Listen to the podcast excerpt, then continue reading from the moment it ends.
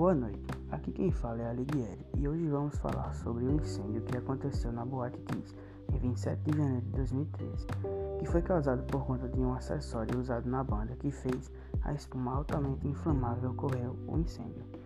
Essa espuma produz gás cianídrico quando entra em combustão. O incêndio poderia ter sido evitado com a utilização de um material químico utilizado normalmente sobre a espuma, chamado de retardante que não foi aplicado no dia, gerando assim várias mortes.